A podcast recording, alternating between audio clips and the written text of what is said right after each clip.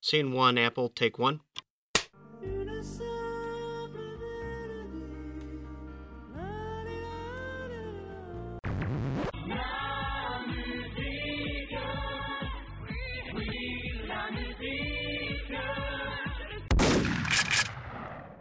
Salut à toutes, salut à tous et bienvenue dans ce nouvel épisode de La Mélodie du Bonheur, votre podcast hebdomadaire consacré à ce noble art qu'est la musique.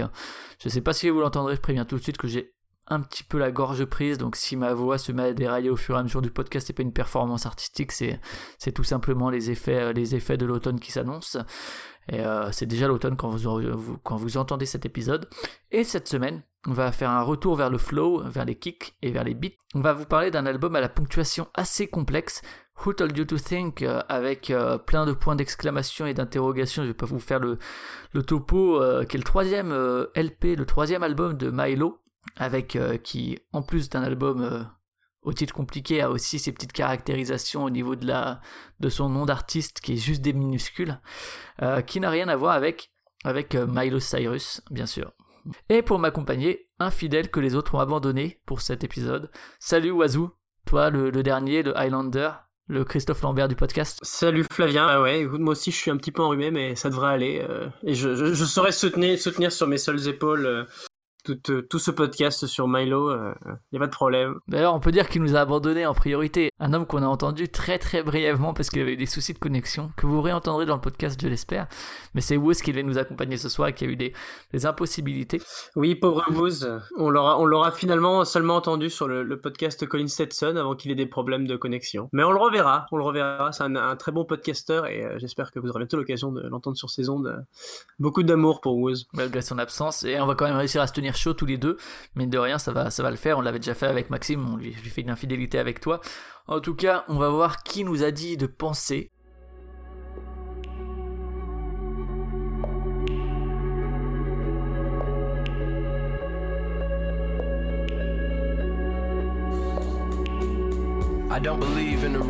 class. I'll illegally download your music en masse while wearing a strong bad face mask. You won't believe me, but the salt sings, and we balked at your Vulcan wings.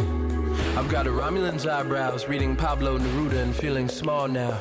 I bought real estate in an imaginary place and a fat trunk full of disposable cameras for one-shot memories of Tupac's bandana. I fell asleep when the man was lecturing. Ghost ride the whip, then peel off. I'll be in the den listening to Seals and Croft. Here's a game I no longer find entertaining, seeking validation from internet strangers. I'll two-step across your carcasses before I tell where Bob Barker's buttress is. I'm Jeff Goldblum with a more impressive mustache who arrives at noon to spit rhymes for a bus pass. Yesterday I almost cut my hair. I didn't and I wonder why I feel like letting my freak flag fly. I feel like I owe it to someone. Alors Oiseau, c'est toi qui t'es chargé des extraits, euh, et celui-là t'es allé le rechercher loin dans, dans la discographie de Milo, euh, puisqu'il avait même pas sorti d'album qui sortait ce titre, qui est sur, euh, sur un EP de 2013, c'est ça? Oui, c'est ça, c'est sur euh, un EP qui fait partie d'un, enfin, en fait, de, d'un duo de P qui donc euh, le, le, P en question c'est euh, Things That Happen at Day. Euh, et donc un autre EP, un autre EP qui s'appelle euh, At Night voilà tout à fait. Et donc ça c'est un, un, titre qui s'appelle Almost Cut My Hair entre parenthèses for David Crosby puisque effectivement pour ceux qui qui connaissent c'est aussi le titre d'un d'un morceau de de David Crosby euh, Crosby, Stills, euh, Nash Young.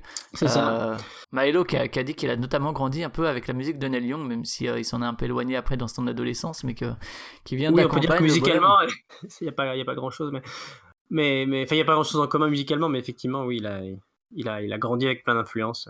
En tout cas, je vois que tu as bien choisi l'extrait parce que alors déjà il y a la référence à Crosby, euh, donc qui est effectivement assez éloigné du milieu du hip-hop, qui est pas forcément la première référence quand on quand on parle, euh, enfin utilisé par les artistes hip-hop. Et euh, on a entendu Tupac, on a entendu Jeff Goldblum, on a entendu plein de choses dans cet extrait.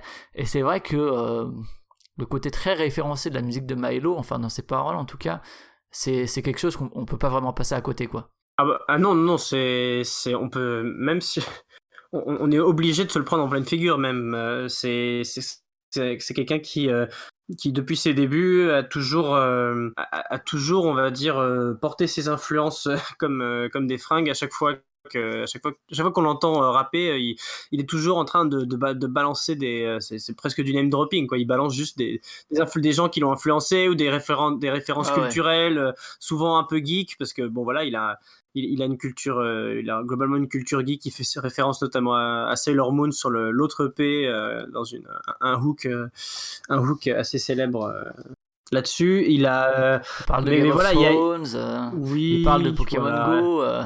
il, y a, pas mal, dans le dernier hein, en l'occurrence, bien sûr. Il y, a, il y, a, beaucoup, beaucoup de références, effectivement. Alors, c'est vrai qu'on n'est pas forcément les, les plus calés tous les deux en hip-hop du, du podcast, hein, mine de rien. C'est, plutôt, plutôt Girouette qui, qui officie là-dedans ou Macater, euh, pour en citer deux.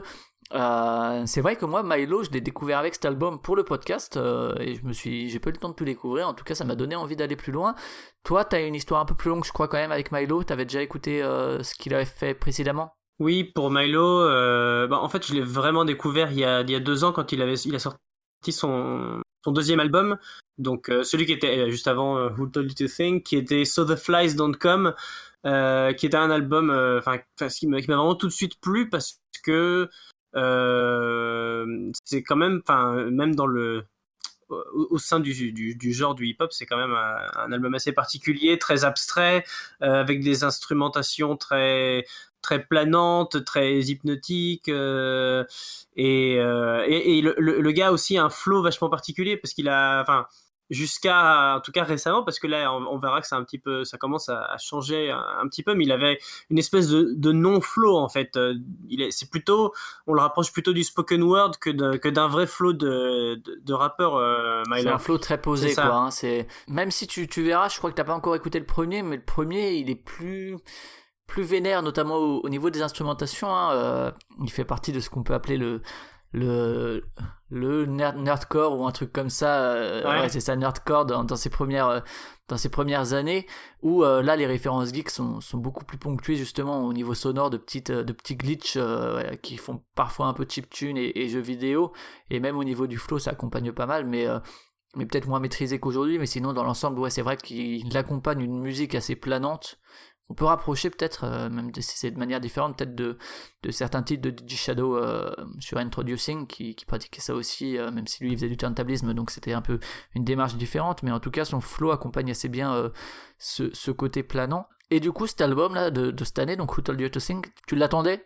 Ah oui, je l'attendais, je l'attendais beaucoup parce que du coup, euh, j'avais, j'avais découvert SoTheFlies.com, j'avais, j'avais adoré et euh, je m'étais dit c'est quand, c'est quand même court parce que effectivement c'est un album, c'est un type qui a balancé pas mal de p. Il avait, il avait aussi, il a aussi euh, fait des mixtapes, donc on parlera c'est, c'est un petit jeu hein, tu parlais des références geeks, c'est vrai qu'il est en 92, ouais. c'est, c'est pas non plus, c'est pas non plus un vieux de la vieille. Oui, il a il a mon âge.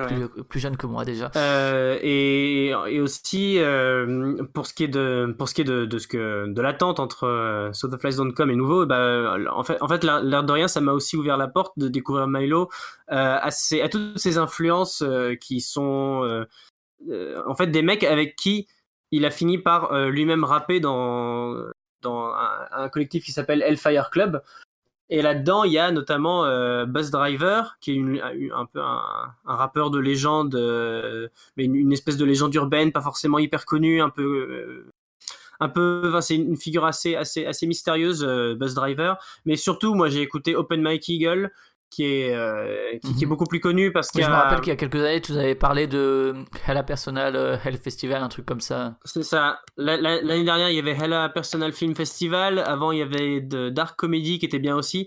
Et là il est je sais pas ce qui lui arrive il arrête pas de balancer des trucs. Cette année là il vient de sortir un nouvel album. Peut-être qu'on aura l'occasion de l'évoquer euh, dans un, un, podcast ultérieur on verra. Mais, mais en tout cas voilà ça m'a ça m'a vraiment ouvert une certaine porte pour le rap indépendant de Los Angeles et, je fais pas mal de, belles découvertes. Euh. Et donc au milieu de toutes ces découvertes-là, euh, toi, le, dernier Maelo, c'était vraiment une attente forte. Bah oui, parce que parce que parce que voilà, on n'a pas vraiment entendu parler de lui pendant euh, pendant deux ans et jusqu'alors, bah, il a quand même été assez productif parce qu'il a il a quand même un, un, sacré nombre de P euh, derrière lui. Donc voilà, il avait déjà deux albums, il avait deux mixtapes aussi. donc voilà, on se dit qu'est-ce qu'il qu'est-ce qu'il prépare donc Et, et, quand il a commencé. c'est vrai qu'il a que trois. Il a que trois albums depuis, depuis ses débuts en 2010-2011, ce qui est pas tant que ça dans le milieu du hip-hop, hein, quand on voit une productivité comme celle de Young Thug ou, ou comme celle de Kendrick, ou, même si c'est peut-être pas le meilleur exemple à ce niveau-là, mais, mais bah, tous les, tous les, la plupart, la plupart des gens qui euh, font de la trap musique ne, serait-ce que ça, ils balancent des mixtapes sur mixtapes sur mixtapes. Euh. Alors que lui, c'est vrai que c'est trois albums, il y a, mais mine de rien, que ce soit au niveau des collaborations, au niveau de euh, l'activité en, en, live, au niveau ce que tu as dit, les mixtapes, les EP, et puis également il a, il, a agi sous un autre nom aussi, qui est Scalops Hotel, qui a fait un album en 2015 et en 2016, donc 2016 a pas été une année vide pour lui malgré tout. Hein. Non, non, effectivement, t'as raison, j'avais complètement zappé euh, Scalops Hotel, mais oui, là, c'est son, espèce de petit projet, euh, on va dire, euh, bedroom hip-hop, enfin, où il est vraiment, c'est vraiment, effectivement, il fait tout tout seul, c'est truc complètement autoproduit, assez amateur mais assumé enfin je veux dire dans les instrumentations en tout cas et pas, pas forcément hyper développé dans le sens où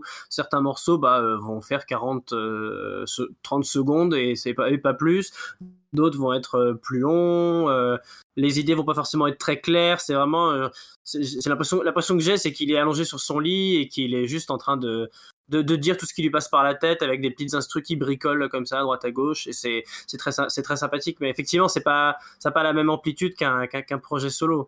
C'est ça, c'est un, spin-off en fait où il peut se faire plaisir, euh, où il fait ce qu'il a envie sans se prendre la, la, tête de est-ce que ça va marcher ou pas, même si euh, on va voir hein, que même, même avec son, son nom Milo, ça reste très personnel et euh, très identifié à lui-même et que je pense pas qu'il soit dans une démarche totalement commerciale non plus mais, euh, mais je pense qu'effectivement Scalops Hotel est cet espace de liberté notamment au niveau, au niveau de la prod où là c'est lui qui fait de la prod c'est ses prods c'est ses beats c'est euh, ses arrangements et puis c'est sa voix et effectivement c'est même au niveau des paroles il est aussi j'ai l'impression en tout cas du peu que j'ai pu voir plus biographique dans ce projet là où il parle plus de lui que, que dans Milo où il est parfois plus abstrait euh, c'est vrai que pour caractériser peut-être... Euh, alors le, premier, encore une fois, est, un peu différent euh, parce qu'il y, a quelques rythmes plus, plus justement nerdcore, plus glitch, qui est moins présent dans le dernier. Mais si tu devais caractériser justement le, son de Milo sur au moins les deux derniers, sur Souls of Lies on Com et puis sur Who Told You to Think,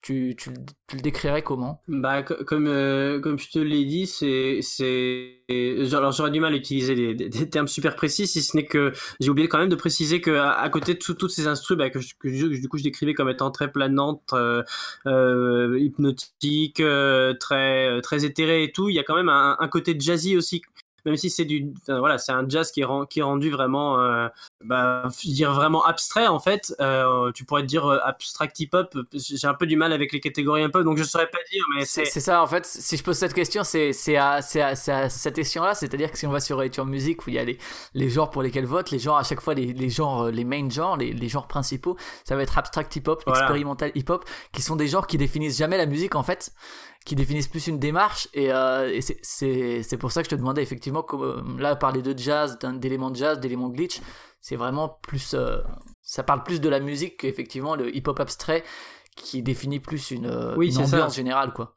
alors avant de continuer effectivement sur sur soit ses influences soit un peu un peu la musique et puis et puis ce dont il traite, qui est quand même relativement original, je propose qu'on lance un premier extrait et je vais te laisser nous le présenter puisque encore une fois c'est toi qui as choisi les extraits. Oui, tout à fait. Euh, alors, il le premier extrait, il s'agit de, de, de la enfin, du morceau Call plus Form, entre parenthèses Picture. Et c'est un, un, morceau que j'ai choisi parce que déjà, il est super bien. Euh, ça fait partie de, de, de, mes morceaux préférés de l'album. Et, euh, et je l'ai aussi choisi parce que c'est le morceau qui, d'après ce que rapporte Milo en interview ou, euh, ou dans ses commentaires qu'il met, parce qu'il a, il a, il a à peu près un commentaire pour chaque morceau sur son bandcamp. Donc il suffit de cliquer sur le morceau, sur le, le bandcamp de son album, et il, explique un petit peu sur soit ce dont il parle, soit le contexte qui a entouré la chanson. Et pour celle-là, il dit que c'est ce morceau-là, Call, Plus Form, qui est euh, le vrai point de départ de, de tout l'album Who Told You to Think, qui est, euh, qui est vraiment l'album, on, en parlera un peu, un peu après, mais est vraiment, enfin, raconte vraiment une histoire, l'histoire un peu de comment est-ce que l'histoire de la démarche de Milo et, euh, et c'est un, morceau en gros dont il a, il a trouvé le, le, beat de ce morceau sur SoundCloud et, euh, et il, s'est tout de suite mis à, euh, à, à, trouver un texte qui, va, qui allait bien avec et, et finalement, voilà, c'est une, une, chanson qui est un point de départ pour Who Told You to Think, et c'est un morceau qui en gros, bah, explique, vraiment sa démarche. vous allez l'entendre, on en reparlera un petit peu après, et, et où il fait une espèce d'appel à, entendre d'autres voix du hip-hop euh, contre justement en s'opposant euh, euh, aux rappeurs que lui n'aime pas qui sont par exemple il le dira dans, le morceau que vous allez que vous allez écouter mais qui sont en train de, de, parler de leur marque de vêtements qui sont en train de parler de leur business de leurs gros sous etc et lui il appelle plutôt à entendre d'autres d'autres types de voix et voilà c'est ça. Et du coup bah, on va on va vous le passer vous allez l'entendre par vous-même. Et eh ben ça va être call plus forme entre parenthèses picture. C'est parti.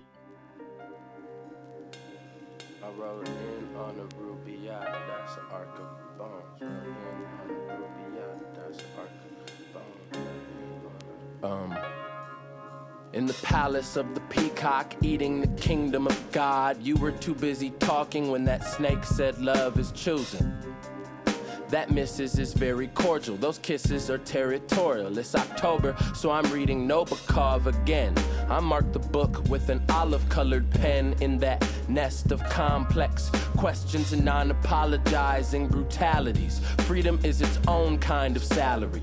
Even the people who made me are constant in unraveling. The disappointment when you learn the trophy was a photograph. Remember that? They say this is the last happiness, and they blink. I refuse to learn their names. And they blink. You shouldn't be next to me with that finicky energy. You shouldn't be next to me with that finicky energy. You shouldn't be next to me with that finicky energy. You shouldn't be next to me. And the cowards with their knocking fucking knees, they can't even keep a quarter beat. I know there's packet loss and latencies. I know what lag is. Nonetheless, I know what lag is. It's the unimpressed alchemist. I pity who doubting this. In your city with a double breasted falcon crest, chest plate, male tunic. In a society of spectacle, it's the shoe bomber who's waltzing through. It's a kind of hopelessness, a loneliness, a color I only ever heard played by a nigga named Thelonious. I spent experience points on knowledge, cunning, and stealth. Spit a diaphanous gossamer, and then he signed it in calligraphy, sincerely just a, another blasphemous philosopher. Quick question. Quick question. Why's your favorite rapper always bragging about her business acumen? Like we asked him. Like we asked him. Why's your favorite rapper always babbling about his brand again? Like we asked him. Like we asked him. This the last call for those real MCs. You know, this the last call for those real MCs. I said, this the last call for those real MCs. Your voices needed. Your voices needed. This the last call. This the last call.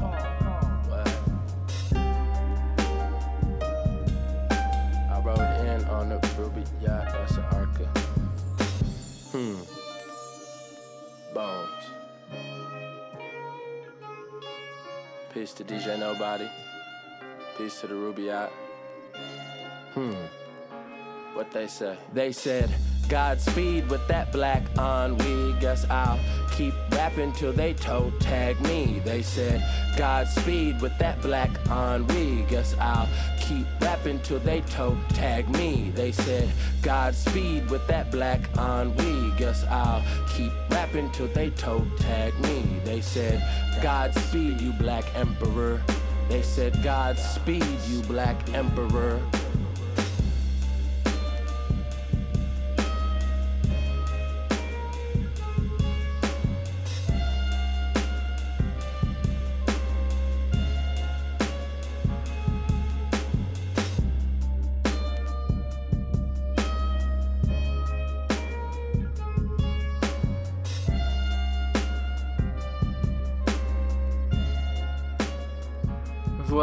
Euh, pour, ce premier extrait de Who Told You to Think, qui était donc Call plus Firm entre parenthèses Picture, qui est presque un des morceaux les plus longs de l'album. Hein, donc c'est, Maelo a toujours fait des, des morceaux très courts hein, euh, de manière générale, même si ça lui arrivait un peu de sortir de, de sa zone de confort, mais en général c'est assez court, ce qui c'est parfois difficile de s'y plonger. Ce qui, est, ce, qui ce qui explique d'ailleurs que euh, sans doute que la plupart de ses projets soient aussi courts, parce que même l'album, ça c'est son il me semble que c'est en termes d'album, c'est son plus long album. Toi, t'as écouté euh, Mmh, To je- Space Suburbs, il était peut-être plus long, je sais pas. Ouais, To Space Suburb est ben, un, peu, un peu plus long, il durait 47 minutes, pour, euh, mais pour 16 titres. Euh, Celui-là, là, c'est vrai qu'il en dure 42 pour 15, donc euh, un titre de plus et 5 minutes de plus. euh, donc ça, on va dire que c'est à peu près équivalent et que et reste dans des durées de titres vraiment très très courts. Quoi. Enfin, ça dépasse rarement les 3 minutes en fait. hein. Mais par exemple, un des trucs qui m'avait fait beaucoup réécouter euh, So the Flies Don't Come, c'est le fait qu'il soit aussi, euh, qu'il soit aussi court et euh, avec avec ce, ce petit c'était quasiment un EP il est pas tellement moins long d'ailleurs que des EP qu'il a pu sortir à côté.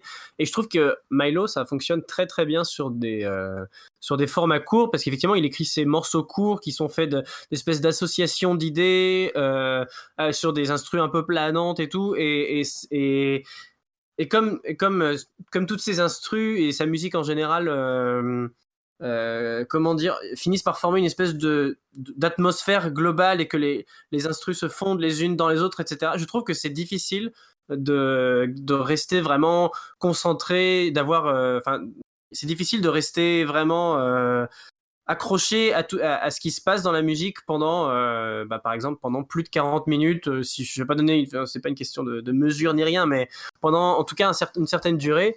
Et, et c'est pour moi le, enfin, c'est le vrai point faible que je trouve à cet album, parce qu'on va peut-être déjà y venir au point faible, hein, parce que c'est un album que j'aime beaucoup, sinon je l'aurais pas proposé.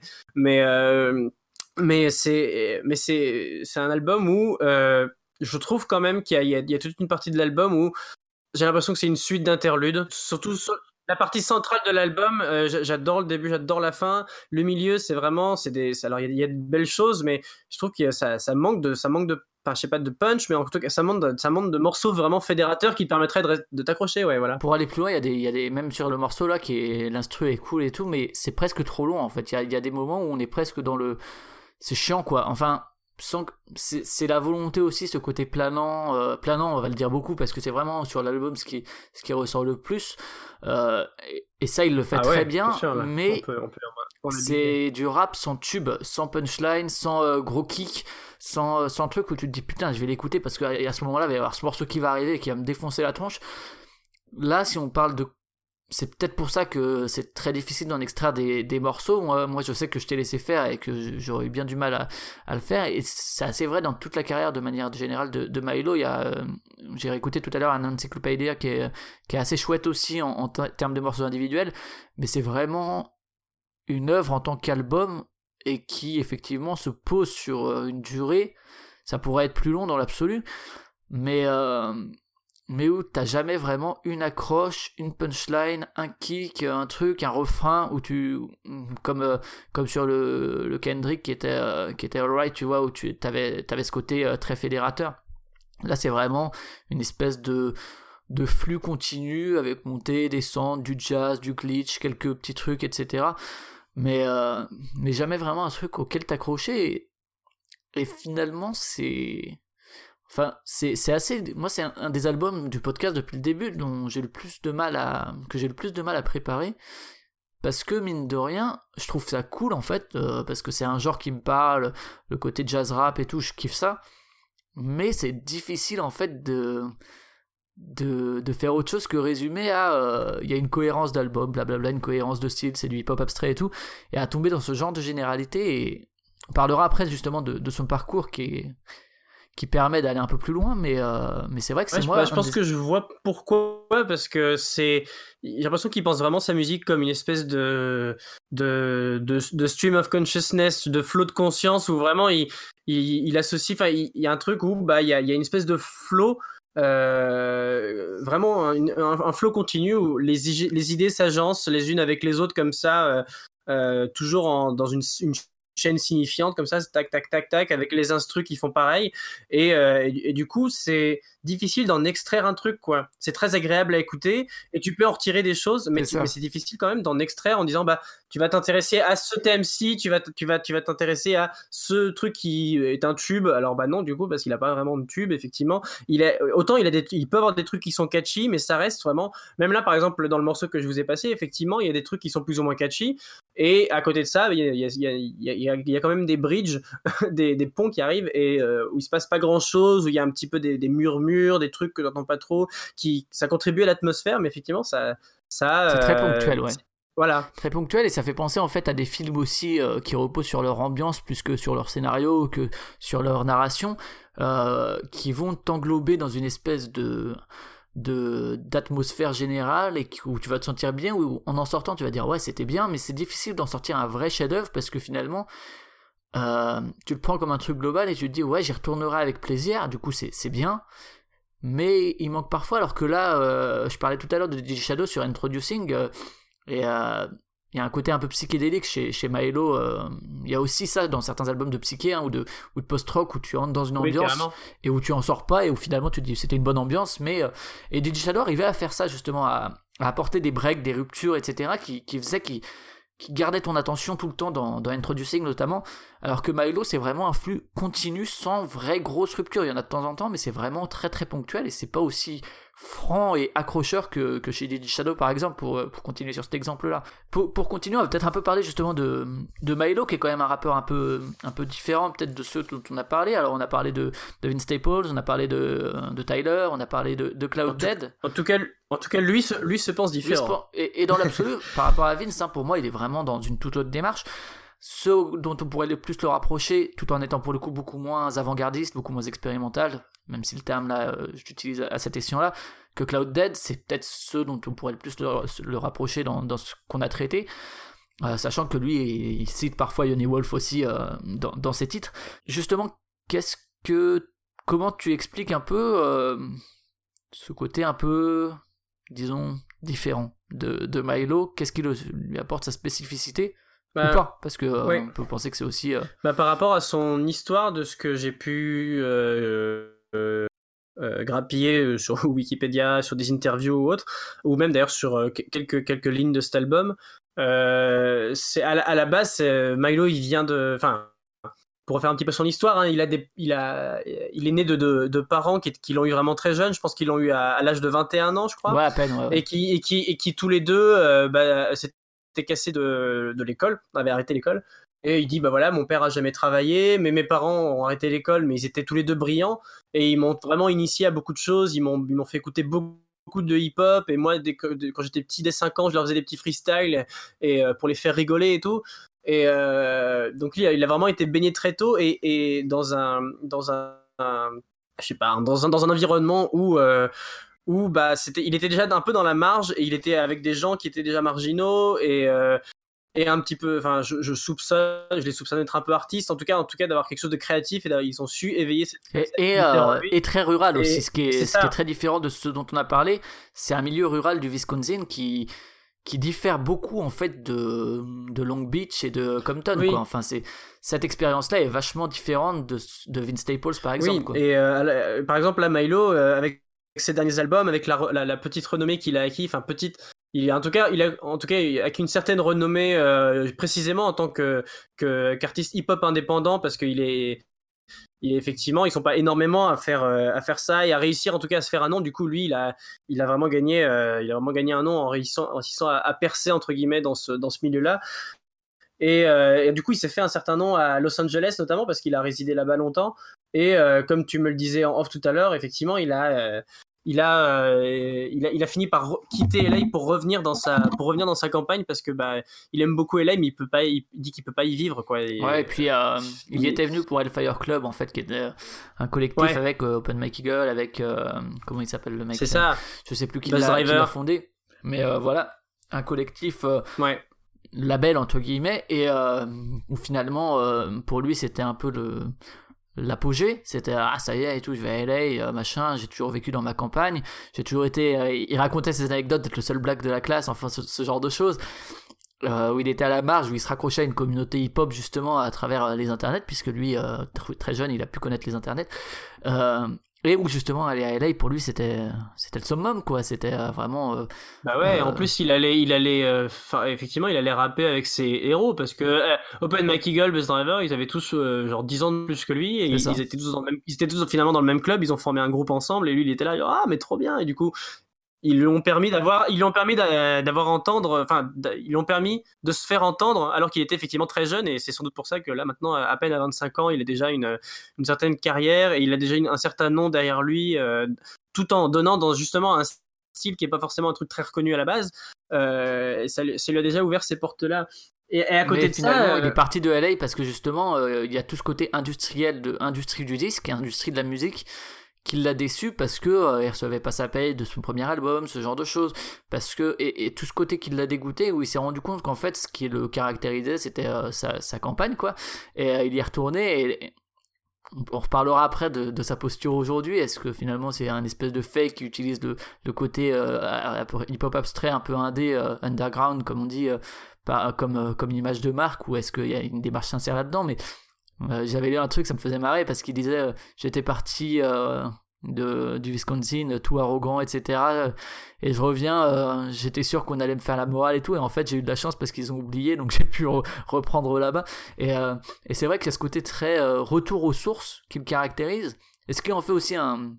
Si on parle de son parcours comme ça, c'est parce que c'est vraiment typique de. Ça se retrouve dans sa musique et dans, son, dans ses influences et, et dans tout son name dropping dont on a parlé.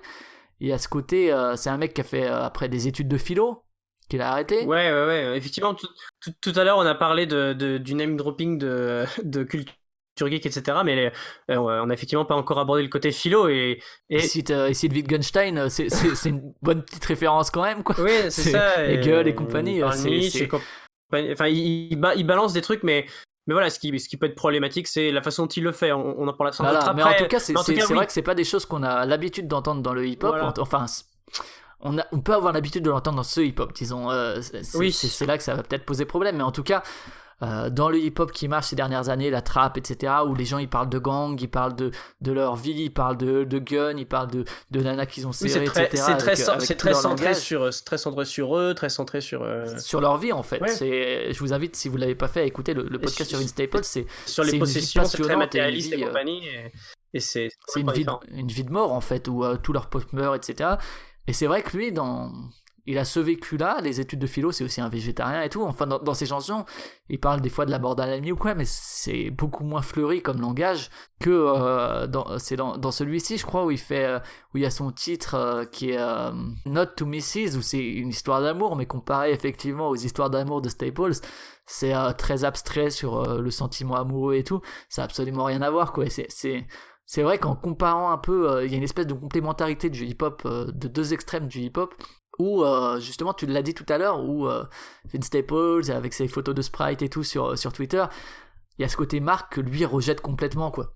Oui, oui, oui, lui, il rejette complètement ça. Euh, Alors, il le rejette peut-être euh, trop. euh, En tout cas, dans, dans par le passé, il, a, il, a, il, le rejette avec. euh, De façon peut-être assez paradoxale parce que effectivement il, il, va, il, va souvent aller euh, balancer une petite, euh, une petite punch- punchline euh, contre ceux qui euh, les rappeurs qui, qui versent dans l'ego trip euh, contre ceux qui sont bling bling machin contre ceux qui tra, tra, ta, ta, ta. et c'est et c'est quelque chose qui autant euh, à l'époque où je l'ai découvert je peux me dire ah ouais effectivement euh, le bling bling c'est pas bien et compagnie. Mais mais à titre personnel je me suis mis à beaucoup plus m'intéresser justement à la démarche de, de ceux qui font ce type de musique et à la trouver vraiment très intéressante. Et du coup plus ça va plus ça m'agace d'entendre Milo qui qui continue à faire ça mais il a il a Et quand même il y a- y un côté presque, presque illégitime, Bah, c'est-à-dire un euh, peu un peu hypocrite ces mecs peut-être qui font parce que ou peut-être pas Ouais, qui forcément, font du pas hip-hop, forcément conscient mais oublier d'où vient la d'où vient la culture hip-hop en fait. Euh, effectivement, que c'est la culture du gang, que c'est la culture effectivement de de, de s'imposer auprès des autres. Et euh, quand euh, on parlait d'Arcade Fire, qui parlait de leur banlieue de de Bourges entre guillemets pour faire très court où ils parlaient euh, de, de leur vie etc et, et Maelo c'est il y a un peu ça il, il critique tout ça etc alors que c'est fondamentalement là dont dont vient le cœur du, du hip-hop et que ces mecs-là, s'ils disent euh, que le white rap c'est de la merde, etc., c'est vos gueules quoi. Nous, on a vécu ça, on vit ça tous les jours, on, on risque la mort depuis qu'on a 5 ans, euh, on est exclu de la société, on peut rien y faire. Et lui, il arrive avec euh, oui, moi j'ai fait des études de philo et puis je suis végétarien et puis je te cite tes gueules. Il y, y a un moment où effectivement il faut se plonger dans la démarche du mec pour savoir si. Calme-toi quoi. Enfin, un, moment. tu craches là-dessus alors que l'essence de la musique que tu pratiques, tu viens poser ton flow sur du jazz et tout, mais oublie pas d'où tu viens quoi et, et d'où vient ta musique. Et justement lui il a un rapport à euh, Kendrick euh, avec To Pimp a Butterfly. On a beaucoup parlé de la place de l'artiste noir américain. Et lui aussi il a il a une vision là-dessus qui est pas du tout la même. Non, c'est assez différent parce que lui, il a effectivement, tu Kendrick, il a plutôt dans l'idée de, de, de parler de quelque chose du, du vécu euh, du, du noir américain aujourd'hui. Et de- l'oppression ouais. voilà, de, un truc hyper politisé comme ça et Enfin, alors que Milo, lui, son, il a, il a plutôt une vision du hip-hop comme étant, étant ce, ce qui permet de faire lien entre les générations d'avant, euh, les, générations d'aujourd'hui, et euh, c'est pour ça qu'en fait, ça prend beaucoup plus de sens quand on, quand on pense à ces, aux références qu'il fait, euh, sachant que justement il essaie de s'inscrire là-dedans. Euh, il essaie de s'inscrire. En fait, je, je, ferais bien un lien entre sa vision de, de la manière de faire du hip-hop et euh, enfin en tout cas en théorie parce qu'on va dans les dans concrètement c'est encore plus compliqué. Ça c'est différent mais, euh, mais en tout cas je, je, ferais bien un lien entre cette vision utopique qu'il a et celle qui est en fait c'est ce qui m'intéresse dans la, la, folk music qui est de c'est ça ouais, ça m'étonne pas que tu parles de ça de perpétuer euh, ouais, tu m'attends de tournant de, de perpétuer la, la tradition de, de, de continuer à, à, à, à, maintenir en vie euh, certaines euh, bah voilà je sais pas si certaines traditions, mais en tout cas, il y a un côté très moins euh, tradition, en tout cas, ouais. voilà, enfin, il parlait du, dans une interview, il parlait de, il parlait de, il se sentait vraiment connecté avec les artistes qui faisaient du gospel, du blues euh, dans les années 20, 30, 40, 50, etc. Et, euh, il, voilà, il, il, a l'impression d'être toujours, de faire partie de cette tradition-là et de continuer à la maintenir en vie. Alors du coup, ça, ça, ça m'étonne pas du tout qu'il soit complètement euh, qui sont complètement pas en phase euh, avec euh, avec tous ces euh, tous les artistes hip-hop contemporains qu'on peut qu'on peut entendre qui sont pas qui qui enfin qui, ont pas le même vécu en fait c'est ça ouais, qui, qui, ont pas le même vécu et qui dont tu peux parfois avoir l'impression qu'ils se coupent justement de leurs racines pour essayer de pour pour devenir genre tu sais les self-made man américains genre ou bien leurs racines en fait se résument à une impossibilité de sortir de ces racines-là et, et qu'ils peuvent parler euh, des, des bluesmen et, des esclaves, etc. Mais c'est, on en est toujours là et on n'a pas de possibilité et nous on le vit depuis qu'on est gamin. Et alors que lui, même si euh, il était marginal du fait de sa couleur de peau, en fait, la, marginalité de, des gamins de Compton, c'est pas celle-ci, c'est ils sont tous blacks là-bas et pourtant euh, ils sont marginaux envers la société globale, quoi. Alors que lui était marginal, marginal dans une micro-société et finalement, il a, il a effectivement pas vécu tout ça et il a moins vécu cette marginalité de la société que, que ces gamins-là, j'ai l'impression, quoi. Oui.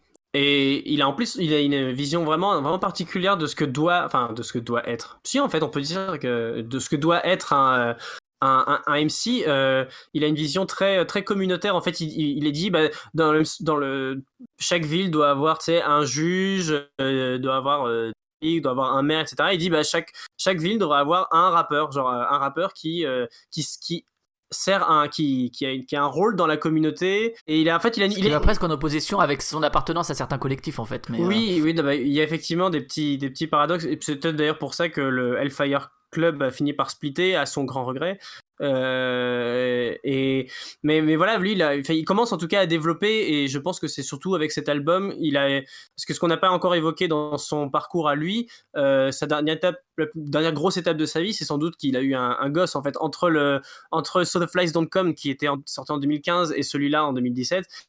Il a eu, voilà, il s'est marié et il a eu un enfant et et ça lui a vraiment fait euh, prendre conscience de beaucoup de choses euh, vis-à-vis de son rôle en tant que en tant qu'artiste. Et euh, donc voilà il doit aussi il doit, il doit nourrir une famille aussi euh, et, euh, et, en tout cas voilà il, dit effectivement il, dit clairement moi je veux que mon fils soit fier de la musique voilà, que j'ai fait et ne la rejette pas plus tard. C'est ça donc là il commence, il commence à faire de la musique aussi pour son fils donc ça, ça, va forcément ça va forcement je pense qu'il est au début d'un grand tournant dans sa musique et ça et c'est ça qui me rend assez optimiste parce que malgré le fait que bah voilà je trouve que euh, Who, Told You to Think aurait pu être un album plus équilibré euh, pour autant je trouve que est ça se sent qu'il est vraiment motivé par ce qu'il fait euh, et au-delà de juste dire ah non il a l'air de, s'amuser de se faire plaisir au-delà de ça il a vraiment tu sens qu'il a il y a quelque chose qui, se met en marche parce que je trouve qu'il a en fait, c'est un album où j'ai l'impression qu'il s'améliore, il, il, améliore ses capacités. Genre, il y a, il y a beaucoup, il y a de la production, une production qui est vraiment excellente sur cet album. Euh, j'ai l'impression qu'il devient meilleur, euh, alors rappeur, voilà, à, à, mettre. Au niveau du flow, tu veux dire C'est ça, je trouve qu'il a. Parce que bon, j'aime beaucoup son flow spoken word, mais il y a des moments où, voilà, ça peut quand même faire très très plat et euh, il arrive à, à mettre beaucoup plus de, plus en plus de nuances dans ce qu'il fait. Donc je trouve qu'il devient de plus en plus bon à ce qu'il fait. Euh, alors pour autant, je trouve, je, je préfère son album euh, de 2015 à celui-ci, mais je pense qu'il a, il a, il est dans un, une bonne phase et que ce qu'il disait en interview, c'est que euh, bah il, il, est vraiment, enfin, il, il, se sent vraiment très actif. Il a envie de faire beaucoup de choses et, euh, il a déjà envie de faire le suivant. Donc si ça se trouve à l'heure où on parle, il est déjà en train de s'occuper de, l'album d'après. Et ça m'étonnerait vraiment pas qu'il ait, il ait quelque chose à nous, à nous proposer très vite. Euh, et, et, moi, je pense que ça va, ça va être de mieux en mieux ce qu'il va proposer, sans doute parce qu'il a, il a l'air de s'être vraiment trouvé une mission. Euh, c'est quelque chose qu'on retrouve dans les, dans les paroles, notamment du premier. On, on peut peut-être parler du premier titre parce que tu avais l'air de le trouver assez symptomatique de, ce qui peut, peut, toi te déranger ou en tout cas, ouais. qui va en tout cas me, déranger ou en tout cas euh, de ce qu'on peut lui éventuellement lui reprocher. En fait, en fait, c'est un artiste où c'est en fait si si on s'intéresse pas à son parcours, ça fait très prétentieux et très euh, très pisse froid et très euh, moi je suis un, rappeur intello. Et le premier titre est très symptomatique de ça. Et, et du coup si on s'intéresse pas à ce processus euh, il manque quelque chose en fait. On doute de sa sincérité.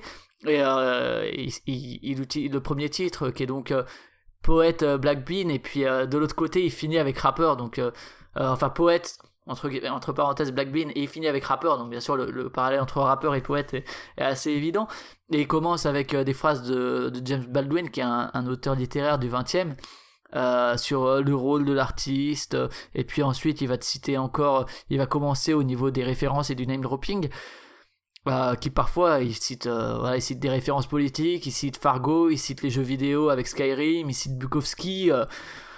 Ça fait un peu beaucoup sur un titre. Quoi. non, mais je suis d'accord, et c'est là que c'est assez. c'est mon rapport va être assez conflictuel euh, avec Milo vis-à-vis de ça parce que d'un côté, euh, par exemple là, avant de m'intéresser aux paroles de, cet album, j'étais là, alors comme Milo commence un peu à me gonfler sévère avec ses avec ses références qu'il n'arrête pas juste de balancer, mais sans forcément les utiliser en, fait, au lieu d'en au lieu d'en prendre le fond, t'as l'impression qu'il balance juste.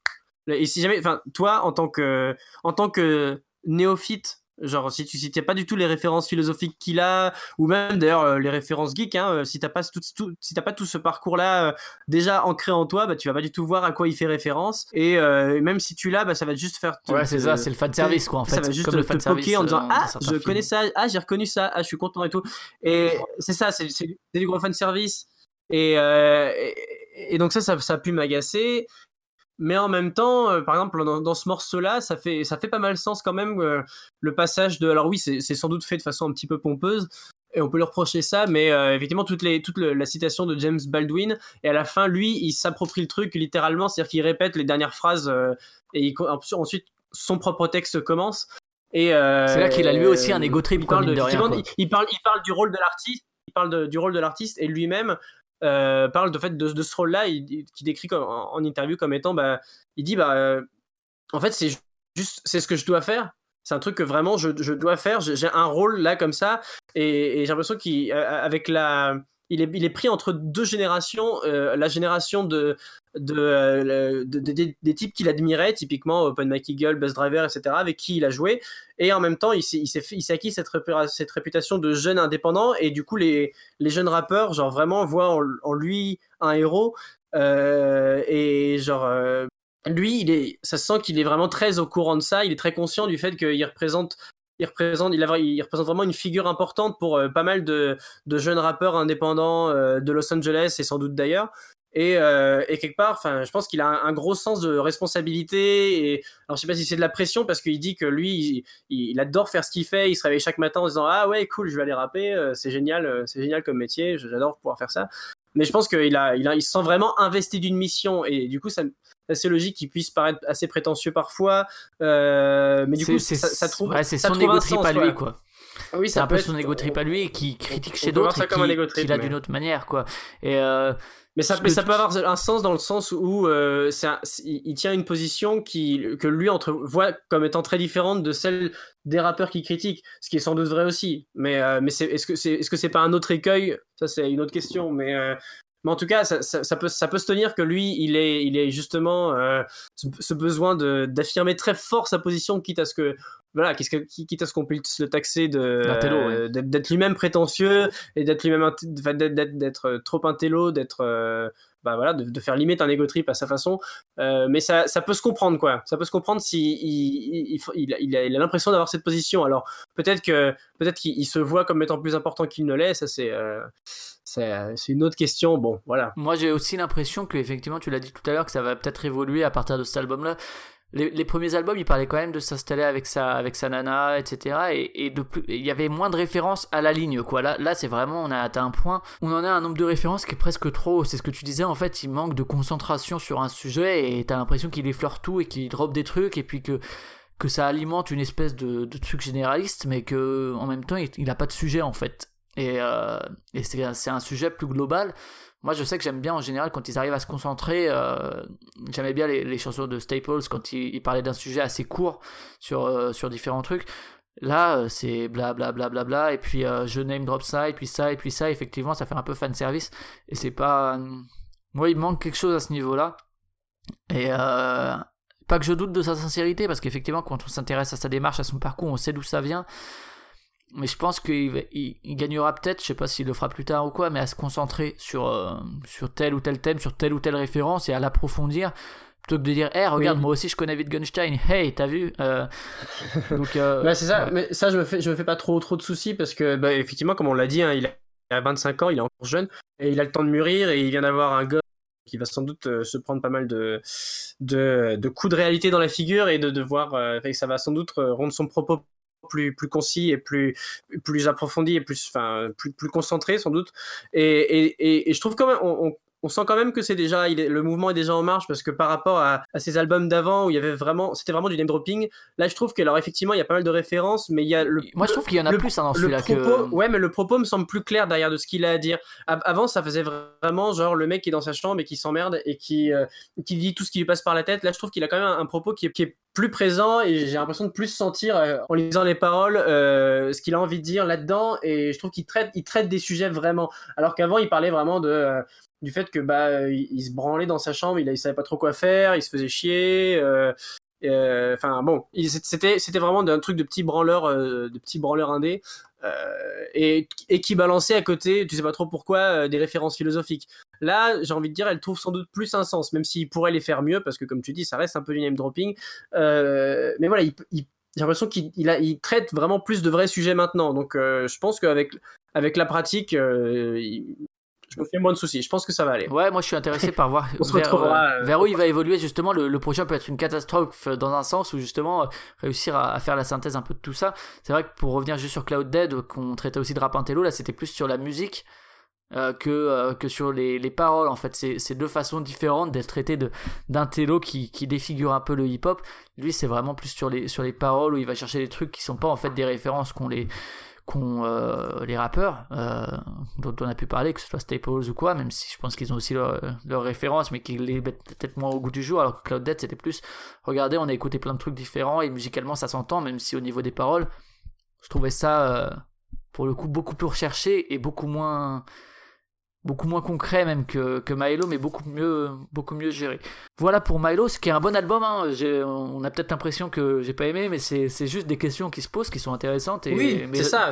Mais euh, musicalement, c'est ça, ça euh, se tient. C'est très bien. J'ai plus un problème de structure pour, l'album, mais euh, musicalement, j'aime toujours autant ce qu'il fait et je trouve qu'il vient de meilleur, enfin de plus en plus bon à ce qu'il fait. Donc euh, écoutez-le, hein. c'est super intéressant.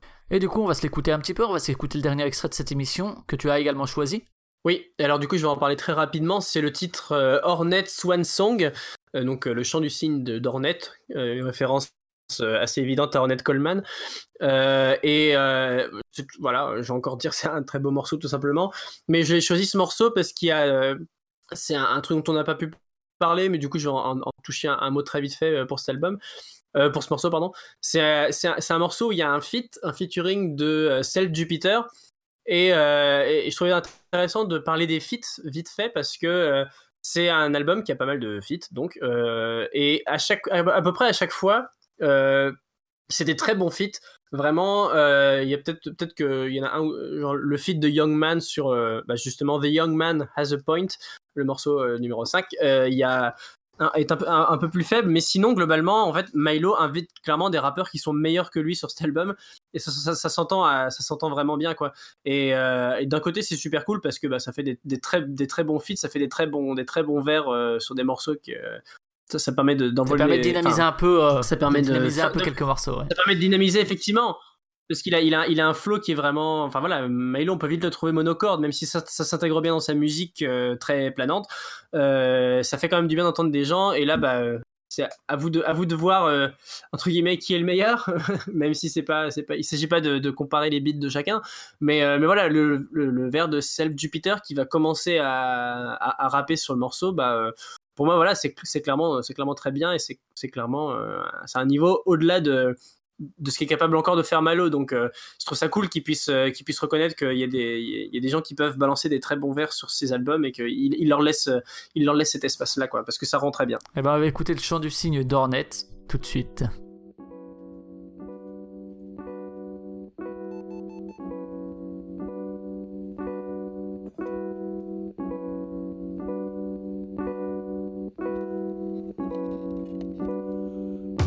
Out my rap display attache case. Huh. Cracking a backpack where landscape takes shapes. Romantically placed riverbeds and copperheads. Cocker spaniel companion balloons, canyon lakes. There's no sky, just a colorful cry. Yellow jackets and hummingbirds. Praying mantis country. Down yonder is a plum tree. Scrumptious summer dreams makes me feel like burning jasper. Don't ask me why, just ask me why not. Apricot cantaloupe preserves, serving spoon delight birds steady, flapping their wings in a magnificent renaissance of flight. The recipient Ornette swan song goes to the lazy dog on the lawn under the weeping willow tree. He occasionally yawns. Not the least bit curious on how you got here. Snowcaps blanketing mountain ubiquitous carnivorous Cape Fear. Reminds me of something my grandmother once wore while crocheting. I'm just saying, this is my junk drawer. Bills and pay stubs, erasers, broken pencils, a yellow crayon, staples, very miscellaneous papers, a 9 volt battery, calorie charts, very random family photos, menus, the nearest neighborhood sandwich shop, Togos, on out the darnest writer ever corresponded with, bandwidth with. I'll take your breath away till you're able to make a wish. Unable to make a wish. Power kept me swaddled like an infant, emerging from the plume of carpet bombing with only carpal tunnel, dealing with day to day inertia in the marble tunnel. Moratorium as a place, euphoria as a base, so I pick it up. Too old to be ashamed of my proclivities, eyes shifty, double sided like that Wassily Kandinsky. Decisions say the source. Imitating freedom I learned from a pigeon on my porch. Method acting is record making. In America, all zebras are in the zoo, and it's normal and it's fine. It will never make the news. Your captivity will never make the news. Suddenly conscious of the speed of my windshield wipers. Before angry, let's be truthful. I pause, yo, this pain could be useful. Simply put, and we're faking rap together now. Simply put, and we're faking rap, rap together now.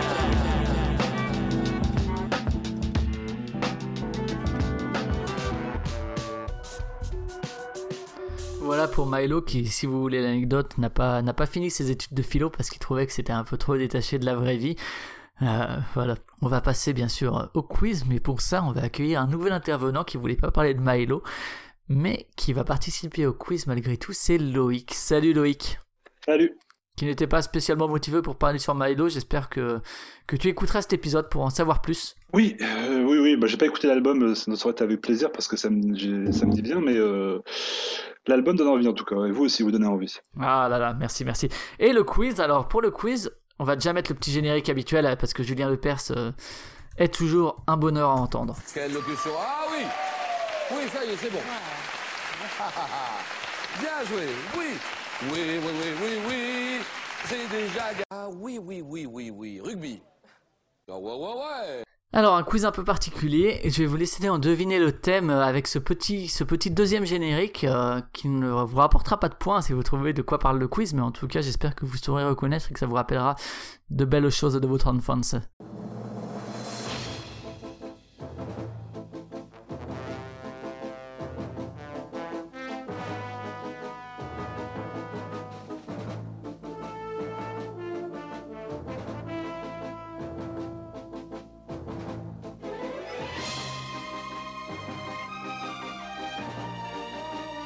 Alors, euh, Loïc, je crois que t'as as reconnu euh, le générique, générique de Tintin. euh, effectivement cher à notre enfance. Et Milo Ah, c'était ça.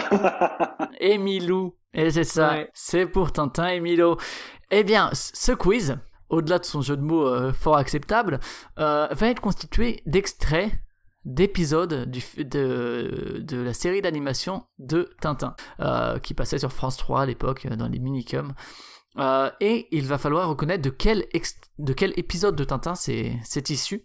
Comme d'habitude, euh, premier arrivé, premier servi. Donc je vous invite à, à euh, indiquer votre, votre pseudo euh, sur, sur le chat écrit et à, à vous manifester afin que je vous donne la parole. Il faudra à chaque fois le nom de l'épisode, donc de Tintin. Et on va passer au premier. Oh là là, je l'aurais jamais. Vous voyez cet homme, Moussaillon? Oui, c'est votre ancêtre.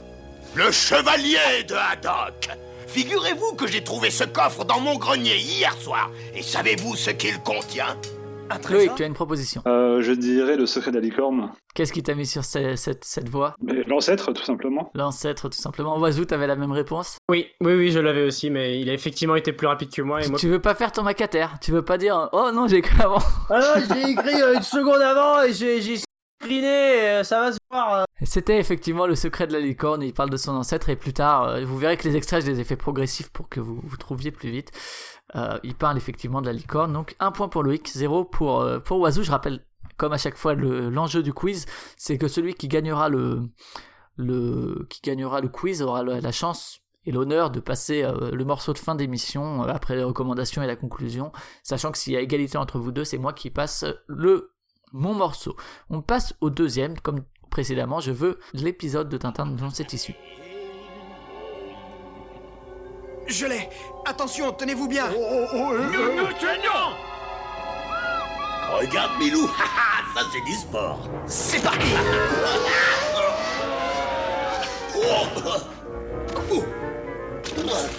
Mille milliards de mille sabords Oh Loïc a une proposition. Euh, L'île mystérieuse, peut-être? Et non. Et Oiseau, donc tu as toutes tes Eh chances, merde. puisque Loïc est exclu de ce round. euh, donc euh, tu as toutes tes chances. Laisse venir le, Allez. laisse le temps au temps. Bientôt fini Bizarre, nous nous tenions pourtant bien Allô, allô, ici la Terre. Que s'est-il passé? Allô, allô, ici Fusée Lunaire. C'est un des deux policiers qui, par mégarde, a abaissé la manette du moteur. Mais celui-ci Vient d'être remis en marche, terminé. Avec ces deux hurluberlus à bord, ils ne sont pas au bout de leur peine. Oiseau a une proposition. Ah bah du coup, euh, euh, on a marché sur la lune. On a Ah, tu t'es même pas fait prendre par Objectif Lune. Effectivement, c'était bien On a marché sur la Lune. euh, qui était. Tout vient à point à qui c'est attendre ça, la fin. C'est ça. Donc ça te fait un point, ça te ramène à égalité avec Loïc. Et effectivement, on- vous voyez que j'ai progressivement apporté les indices pour, euh, pour trouver la réponse, pour que si vous attendez, votre patience, Ah oui, t'as- bien raison, on aurait pu confondre avec Objectif Lune. ça, vu que c'est pour que votre partie, patience mais- soit récompensée. Oh, c'est comme, c'est, c'est comme le secret de la licorne. D'ailleurs, j'espérais que, que Loïc allait, allait balancer le, le premier tome et pas le deuxième. Mais- le secret de la licorne est avant Rakam le Rouge, sache-le. Ah pardon, oui, du coup l'autre, oui, dans l'autre sens. Attention, attention. Ok, donc ça fait un partout, on va passer au troisième comme, comme précédemment, donc le nom de l'épisode. Là Le pilote de l'avion abattu Celui-là qu'il se débrouille Oiseau a une proposition. Coq en stock Coq en stock, tout à fait, et Allez. Ça te fait un deuxième point, et donc la suite, et bien, il prononçait le nom de ce fameux pilote qui s'appelle, tu te rappelles, Oiseau? Oh, bah, alors là, euh, Oh, alors là, franchement, Loïc, je me souviens juste de Coq en stock. Loïc, le nom du pilote? Zut. Zut. Zut, zut, et Haddock fait quoi zut, quoi zut, tu veux que je t'en mette, donne du zut. Et alors après il dit non, mon nom est Piotr Zut. Voilà, donc ça te fait deux points Oiseau, et on va passer au quatrième extrait. Celui-là vous donnera entière satisfaction. Oui, il me semble moins colérique. Prêt, Milou? Allez, ya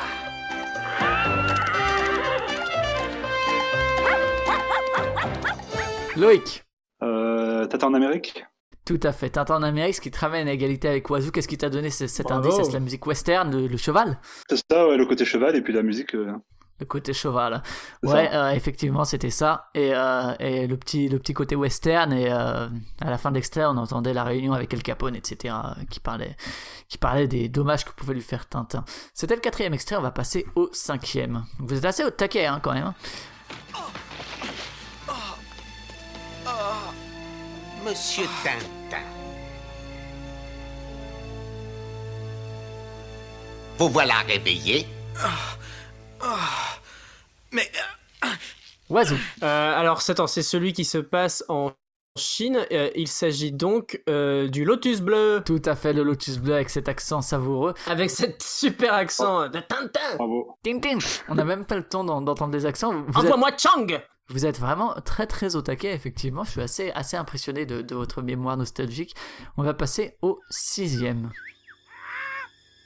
Caramba, è un corrate. Encore raté Silence, stupide animal!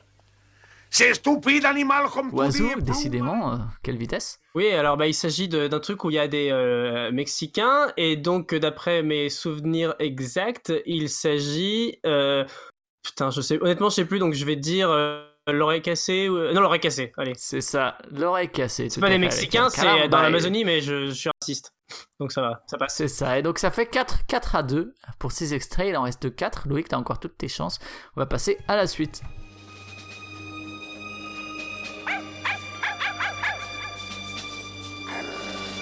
Eh bien, Milou, qu'est-ce qui te prend?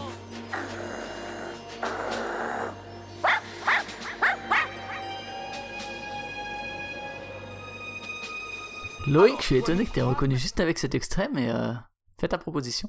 L'île Noire. Ah non, ce n'est pas l'île Noire, et effectivement là on entend bien Milou, euh, qui ressemble effectivement à Putain, certains grognements sur Ça l'album. aurait pu, ça aurait pu. Ok, Oiseau, donc toutes tes chances pour marquer un cinquième point et mettre la grosse pression à est.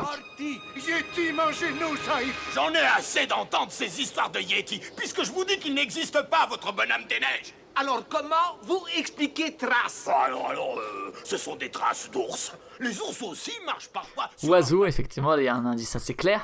Ces histoires de Yeti me font penser à. Euh... Putain, c'est- j'ai oublié. Oh putain, j'ai un, j'ai un gros trou. Euh, Tintin au Tibet, Ah, putain, faut Tintin au Tibet. Tintin au Tibet, Qui n'a pas joué fait. à Tintin au Tibet, qui s'est pas arraché les cheveux sur Tintin au Tibet. Des enfants heureux. Ah, purée. Très bien, Loïc, là il faut le sans faute, sinon c'est Non, mais victoire de... Le pire, le pire, c'est que j'ai failli dire le 7 Non, en autocar non, parce même- qu'il me semblait. Non, mais il me semblait, j'ai failli dire le 7 en autocar parce que tu sais, il y a une espèce d'accent vaguement euh, ruskov de ouais. Et en fait, heureusement, putain, qu'il, heureusement qu'il a dit Tibet parce que. Et il reste donc trois, euh, trois propositions et Loïc, il faut que tu fasses le sans faute pour réussir à égaliser et me donner la chance de passer mon titre. Regardez Milou. Il a certainement flairé quelque chose.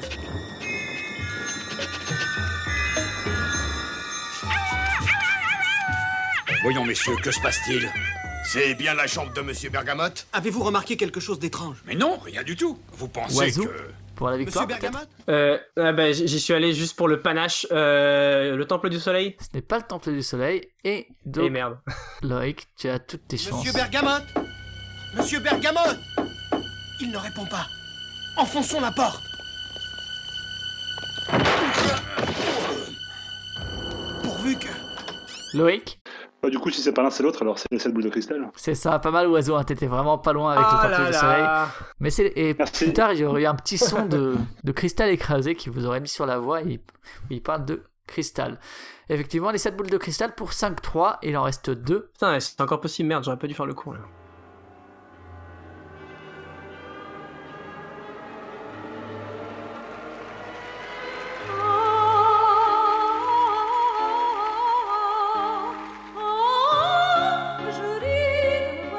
Loïc pour la remontée fantastique. Euh, les bijoux de la Castafiore. Effectivement, c'est bien la Castafiore qu'on entend sur cet Ah, mais extrait. ouais, là, là, n'importe. Et Loïc, on a dit pas d'égalité, donc laisse-moi gagner. c'est bien les bijoux de la Castafiore, effectivement. Oui Le dernier, c'est là où tout va se jouer. Je vous laisse. euh, donc, Oiseau, soit tu. Donc on est à 5 6 On est à, à, à, à On a combien, là 5 pour Oiseau, 4 pour toi, et c'est le tout dernier. Donc, euh, La vache. prends, prends des risques. Ose, envole-toi. Français vous parlez français?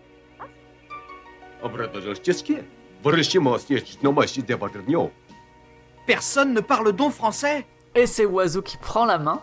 Et c'est le sceptre d'autocar Et c'est effectivement le sceptre d'autocar qu'on reconnaît à ce bel accent. Félicitations. Alors que je, je connais pas du tout l'album, c'est un des rares que j'ai pas lu. Allez. J'espère vous avoir rappelé de, beaux souvenirs, Oiseau. Si tu devais en choisir un album, euh, lequel tu choisirais de Tintin Si on fait pas un si podcast sur devais faire une Tintin. reco de Tintin. Euh, bah, je les ai pas relus depuis mon enfance, honnêtement. Mais alors, du coup, euh, je vais dire franchement l'étoile mystérieuse parce que ça m'avait terrifié. Là, le moment où c'est l'apocalypse, euh, avant qu'on découvre qu'en fait c'est qu'un champignon, ça m'avait vraiment terrifié. Et toi, Loïc, si tu devais en retenir un, ce serait Tintin au Congo. Missier. Euh, si je devais en retenir un, ce serait euh, euh, ouais le temple du soleil. Bah moi je pense que ce serait les 7 boules de cristal pour la peur que Kappa qui est cette case où on voit la momie sur le bord de la fenêtre qui, est- qui m'a terrifié de longues nuits. En tout cas, félicitations Oiseau pour cette victoire sur le fil, donc 6-4, tu auras la chance de passer, Bravo. euh, de passer ton morceau à la fin de l'émission. On va passer aux fameuses recommandations en commençant par toi Oiseau. Euh, ah, eh bien, moi, je vais vous conseiller euh, très vite fait, du coup, La Dame du Vendredi Soir, voilà. C'est La Dame du Vendredi Soir qui passait à Paris. C'est un film de Howard Hawks, hein, un type qui est connu notamment pour ses comédies euh, grinçantes euh, euh, de- du type euh, le- L'Impossible Monsieur Bébé, Les Hommes préfèrent les blondes, mais aussi Le Grand Sommeil. Enfin bon, c'est un, un grand réalisateur hollywoodien. Et donc, c'est un. Là, pour le coup, j'ai vraiment été pris par surprise parce que c'est donc La Dame du Vendredi Soir. Ça commençait vraiment comme une comédie. D'ailleurs, c'est une comédie, hein, mais c'est assez. C'est une comédie en gros qui entre, entre une femme euh, qui vient annoncer à son ex-mari et euh, ex-boss euh, qui est dans le milieu du journalisme qu'elle va se marier avec un autre type qui est plus tranquille en gros. Et elle dit euh, ah ah, eh ben voilà je, te dis je ne reviendrai pas travailler et euh, notre divorce euh, est, affirmé enfin bref. Et, et- et toute la suite de l'histoire va être des magouilles de la part de l'ancien boss qui est joué par Cary Grant pour euh, essayer de la récupérer. Et, euh, et, et ça va être et, en gros, à côté, il y a une histoire de, de, de meurtre, de, enfin, ou plutôt de, de mec qui est accusé de meurtre, qui va s'échapper. euh, il y a, enfin, il y a une, toute une, une énorme, une énorme caricature, euh, enfin, non, pas une caricature, une énorme euh, pastiche, moquerie du jour pastiche. Non, c'est même pas ça. C'est une grosse critique en fait du milieu du Satire, journalisme. satire, c'est le mot que tu cherches. Peut-être ça. C'est une énorme satire du milieu du journalisme et c'est terrible parce que on, se prend, à- on, rit beaucoup parce que euh, Howard Hawks fait des films vraiment hilarants. Ça, l'humour a vraiment pas vieilli alors que ça, date de 1940 et euh, et, et il nous fait rire de trucs mais terribles, genre des, espèces de faits, comme si c'était des, faits divers dans la presse. Des- on, rit de types qui se suicident, on, type on rit d'un mec innocenté qui va être, enfin, pas innocent, on rit d'un mec qui va être condamné à mort, on rit d'une belle-mère euh, qui est peut-être morte ou pas, on n'est pas sûr. On rit vraiment de trucs genre, et ah, je trouve que ça nous met euh, vraiment en nous les spectateurs dans une position de voyeur, de comme si on était ces journalistes comme si on était ces journalistes qui se repaissent des, des, des trucs horribles qui se passent pour pouvoir en, faire un scoop. Et, et, on est vraiment placé dans cette position-là. Et je trouve que c'est un film qui est incroyablement réussi dans, à, à ce niveau-là. Genre, c'est déjà le propos est super actuel parce qu'on peut pas dire que le milieu du journalisme soit mieux Ne aujourd'hui. mettons pas tous dans le même Euh, sac, et- mais enfin sans oui, doute. Et certains. euh, c'est ça. Mais je, voilà, ce qui est ce qui est critiquable à l'époque euh, l'est toujours aujourd'hui. Les femmes Et, euh, et en tout cas, enfin, c'est- vrai- Vraiment, vraiment chapeau parce que moi ça m'a ça m'a ça m'a vraiment en plus c'est un film qui en fait énormément. Il en fait des caisses et des caisses. Et euh, parfois je me demande s'il en fait pas trop mais en fait euh, ça- vu ce qu'il a vu ce qu'il vu le propos du film je pense qu'il devait en Eh faire par-. Enfin, parfois, comme moi j'en voilà. fais trop parce que moi, je, trouve parfois que tu film. fais trop long les recommandations, notamment celle-ci, parce que d'habitude tu as réussi. Mais donc, la, la dame du, vendredi soir par Howard Hawks, De Howard The Lady Hawks, of Friday. Night euh, en version originale. Pour une Non, grosse claque, pas, euh, mais- Et toi, Loïc, est-ce que tu as une recommandation plus courte? Oui, alors moi c'est euh, un film que j'ai vu il y a pas très très longtemps, c'est le dernier euh, X-Men, X-Men Apocalypse, et euh, de Ah, euh, c'est pas Logan alors non, C'est vraiment X-Men. ouais. D'accord. euh, l'espèce de reboot qu'ils ont commencé il y a trois films je crois. Ouais. Et du coup euh, là c'est euh, Brian Singer qui revient, euh, Réalisateur des deux premiers, hein. Des trois premiers voilà, peut-être qui revient aux manettes. De deux premiers je sais plus. Et du coup c'est vraiment pas mal du tout parce que forcément ça reprend tout l'historique, euh, tout l'historique euh, de tous les persos euh, que ceux qui connaissent les X-Men connaissent. Mhm. fatalement. Et euh, du coup, l'histoire est. bon, le méchant est un peu. Le super vilain est un peu en carton, le dieu égyptien qui ressort dans de ses eaux, mais sinon, tous les persos sont bien travaillés, ils ont de la gueule, les effets ont de la gueule aussi. Et, c'est un bon divertissement qui. On s'emmerde pas, quoi, contrairement à. Je crois que c'était celui d'avant. Ouais, ou Wolverine Origin, qui, est, grosse, qui est une euh, daube infâme, par exemple. Non, non, non, pareil dans les X-Men. D'accord, ouais, ouais. euh, dans euh, la- X-Men, celui avec, avec Omar Sy. Tu t'étais emmerdé dans euh, Days of Future Past c'est ça? Voilà. Ah, les jours euh, d'un d'un futur passé, le fameux. Donc là, c'est Brian Singer, euh, X-Men Apocalypse, qui n'est pas une, un gigantesque champignon comme dans l'île mystérieuse que, que nous citait tout à l'heure Oiseau. Et ben, figurez-vous que je crois que c'est une première dans le podcast. Mais je vais continuer dans le cinéma, il n'y en aura que des recos cinéma. Et c'est pour aller un peu en prolongement de, de Milo. De Milo, euh, parce que ça- ce côté musique un peu euh, ambiance, euh, rythme euh, qui te prend et flux, ça m'a fait penser à un film de l'an dernier qui est magnifique, qui est euh, Patterson de Jim Jarmusch, qui est un excellent réalisateur par ailleurs. Vous voyez aussi Deadman, vous voyez aussi euh, Stranger in Paradise, etc. Que de, bons films. Euh, et euh, Patterson avec euh, Adam Driver notamment, et qui est un film sur un mec qui s'appelle Patterson, K. Patterson, Et au-delà de toutes les qualités du film, de tout ce qu'il a comme propos, etc., il y a, un côté sur la poésie qui doit dominer le monde et qui est l'art qui peut sauver le monde, qu'on retrouve parfois chez Milo dans, dans, ses propos en interview, où la poésie est plus forte finalement que les hommes d'État, est plus forte que, que les soldats, etc., et c'est elle qui sauvera le monde. Et au niveau du flux également, c'est un, un, film qui est pas super long, mais qui pourrait durer en fait 10 heures et par lequel tu te laisses porter. Alors musicalement, même si Jarmouche est fan de hip-hop aussi, c'est, euh, il me semble que c'est Skrull qui a fait, qui a fait la BO, donc son propre, son propre groupe et, euh, et ça porte magnifiquement le film. Et c'est sûrement un des réalisateurs qui sait mieux, le mieux euh, mettre en, en, image et en film la musique tout en ayant un, une approche cinématographique en fait, en en faisant un film et pas juste, juste une. Et pas un clip juste un clip quoi. Donc euh, voilà, Patterson de Jim Jarmusch, euh, ne le ratez pas, c'était un très très bon film de l'an dernier. Oui, et un des plus, un des plus accomplis de Jarmusch d'ailleurs, ouais, je trouve. Je trouve aussi, même si Deadman est aussi merveilleux, euh, notamment aussi grâce à la musique de Neil Young, qui est un artiste fabuleux, rappelons-le. Euh, voilà, c'est l'heure sur, ce, sur cette pique gratuite je ne sais qui d'ailleurs, mais en tout cas sur cette pique gratuite et sur cette vérité générale, de clore cette émission en binôme ou presque, puisqu'on a été rejoint heureusement par, Loïc pour cette fin d'émission. Euh, et pour sa recommandation sur X-Men Apocalypse. Merci Oiseau de m'avoir accompagné dans la première partie du podcast. Merci Loïc de nous avoir rejoints. La semaine prochaine, on va se retrouver dans notre format Oractu comme une fois sur quatre. Et cette fois, on va parler de, de champs magnétiques, de physique, de magnetic fields et de son album. Quel album, Oiseau 69 Love Songs. C'est ça, 69 Love Songs avec 69 morceaux. Euh, un choix de Pierre. Alors Pierre, vous ne le connaissez pas. C'est pas Cater comme on l'appelle parfois. C'est un nouveau venu qui va commencer directement en vous imposant son choix. Euh, tant d'audace, moi, ça, ça m'impressionne, ça me fait même un peu peur. Et c'est euh, pour cette ça raison. Te donne, que... Ça te donne pas envie de le bisuter comme un ouf. Euh... C'est ça, je lui poserai ah pas bah, les fameuses questions ouais. Cater et, et, du coup je ne serai pas de la partie. Mais toi, Oiseau, je crois que tu seras là, n'est-ce pas? Je me chargerai du bisutage, y a pas de souci. Tu chargeras du bisutage, je te confie les questions Cater. En attendant ce, ce, cet épisode avec ce nouveau venu, euh, vous pouvez retrouver l'émission sur Excellence, que ce soit en streaming ou en téléchargement. Sur iTunes, vous cherchez la mélodie du bonheur. Vous n'hésitez pas à laisser 5 petites étoiles, c'est pour le fameux référencement qui permet d'être plus trouvé plus facilement et par euh, des commentaires. Les retours sont toujours utiles. Merci pour ceux qui font des, des commentaires longs et, et, moins longs également sur Excellence, c'est toujours appréciable. Vous nous retrouvez sur les applis de podcast euh, comme Podcast Addict par exemple et sur les réseaux sociaux en cherchant sur Facebook La Mélodie du Bonheur podcast et en cherchant sur euh, Twitter LMDB, donc les initiales de La Mélodie du Bonheur, les choses sont bien faites. Ah, donc LMDB-du-8, donc underscore podcast. Oiseau, tes connaissances sur, euh, sur Tintin t'ont donné le droit de, clore cette émission. Et qu'est-ce que tu as choisi pour clore cette émission? Alors, euh, pour clore cette émission, euh, j'ai choisi un morceau de Scott Walker, qui donc est connu comme étant à la base une, des, une partie du boys band de, de, de 60s des, des, Walker Brothers, et qui est, est, surtout connu pour avoir eu une carrière vraiment très particulière, hein, partant de euh, étonnante. et très étonnante, oui, parce que on part d'un mec qui est un grand fan de Jacques Brel et qui s'impose vraiment comme une espèce de bah, comme une espèce de, de, Jacques Brel anglais en fait, reprenant des chansons de Jacques Brel en les traduisant en, en, en anglais du coup et et, et c'est très réussi hein, les albums oui, des années 60 sont ils très sont bien. excellents c'est vraiment un type qui a qui a vraiment un, qui, qui, a, qui a vraiment la, la, le feu sacré en lui.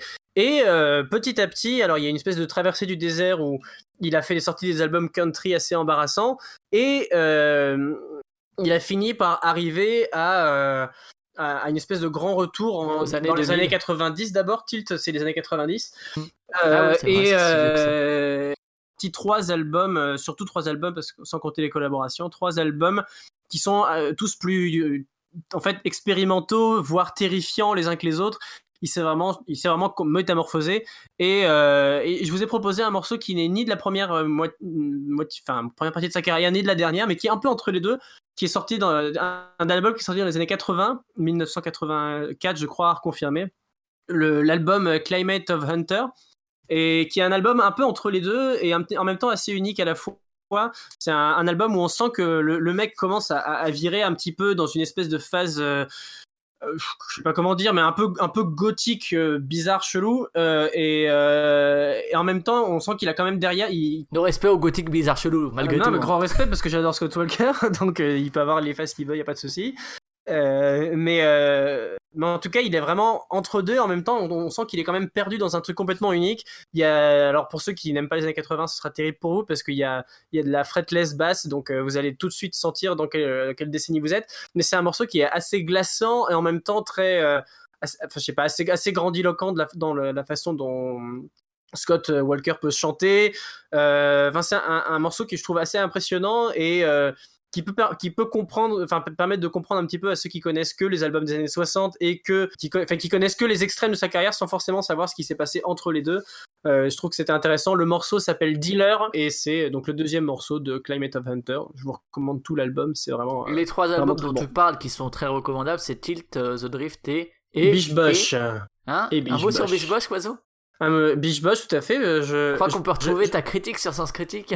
je- vous- non, sur, sur, euh, sur euh, Excellence. Et vous pouvez. Ah non, non, non, c'est vrai que j'en Les 3 sur 10, tu les mets pas sur Excellence. Et en gros, euh, oui, en fait, non, je, je vais la supprimer parce que je l'ai réécouté euh, récemment en me disant quand même. Et en fait, et en, fait je crois que j'adore cet album alors que je le détestais il y a 3-4 ans, enfin quand il est sorti. Et bah, ce sera l'occasion euh, d'écrire une critique pour Excellence. Voilà, ce sera l'occasion de, de, de faire partager tout ça. On vous laisse donc avec Dealer de Scott Walker. Merci à tous les deux et merci de votre écoute à vous, les auditeurs. À la semaine prochaine. Ciao Salut Salut